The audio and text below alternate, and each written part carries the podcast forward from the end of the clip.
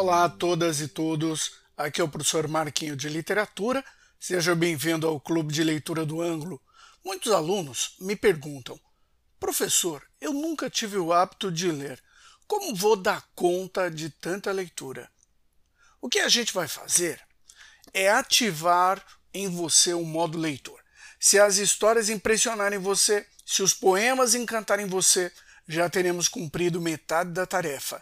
Mas além do encantamento do texto, você precisa conseguir compreender a arquitetura da obra, sua organização através dos instrumentos de análise que a gente discute nas aulas e vai replicar nesse clube.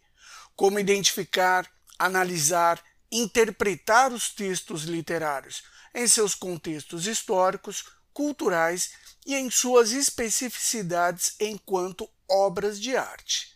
Na academia, nós falamos do método de leitura crítica. Em linguagem mais simples, é no que eu preciso ficar atento na leitura do livro. A dica é observar sempre três aspectos. Um, a estrutura, ou seja, como o livro é escrito, qual é o estilo do autor. Dois, tema, como o assunto é abordado, qual é a crítica, qual é a reflexão.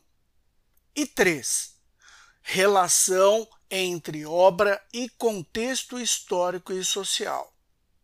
Isto é, o que o livro discute de valores e de sociedade. Não decore. Nas provas não serão cobrados detalhes, mas concepções, contextos e valores estéticos. Vamos apresentar agora a próxima leitura do clube. Triste Bahia, ó oh, quão dessemelhante.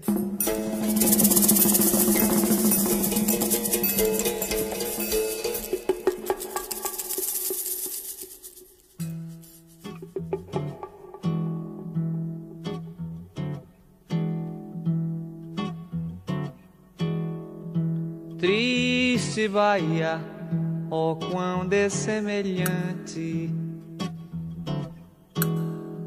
Estás estou do nosso antigo estado.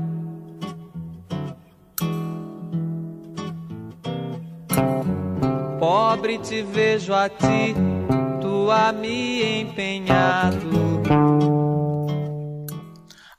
Próxima obra que vamos discutir no nosso clube de leitura é Poemas Escolhidos do Gregório de Matos.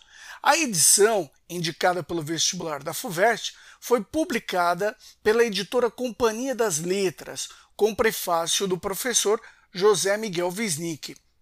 Uma leitura desafiadora, mas também surpreendente e reveladora. Gregório de Matos foi poeta do Barroco, cujo apogeu se deu no século XVII, em plena Contra-Reforma. Em lugar do poder absoluto da razão, surge o conflito. Misturamos o sagrado e o profano. O homem do barroco é um homem angustiado, atormentado por dúvidas existenciais, dividido entre uma postura racional e humanista e uma existência atormentada pela culpa religiosa. É nesse mundo em que há um embate entre a razão e a fé que temos a poesia atribuída a Gregório de Matos Guerra, o Boca do Inferno, destilando sua lírica repleta de agudeza e engenho, em que traça um painel amplo e crítico do Brasil e também da existência no seiscentismo e suas contradições.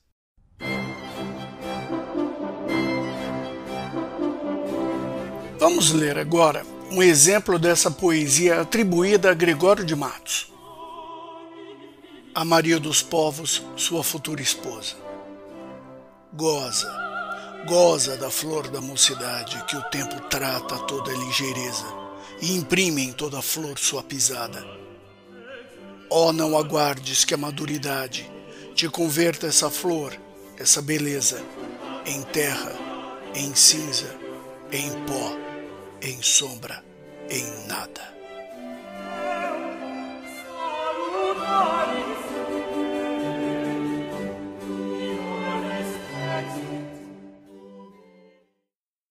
Gostou?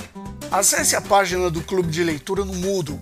Lá você vai encontrar poemas, textos de importantes críticos literários e um roteiro de leitura das diferentes tendências da poesia gregoriana. Dá um clique lá e boa leitura!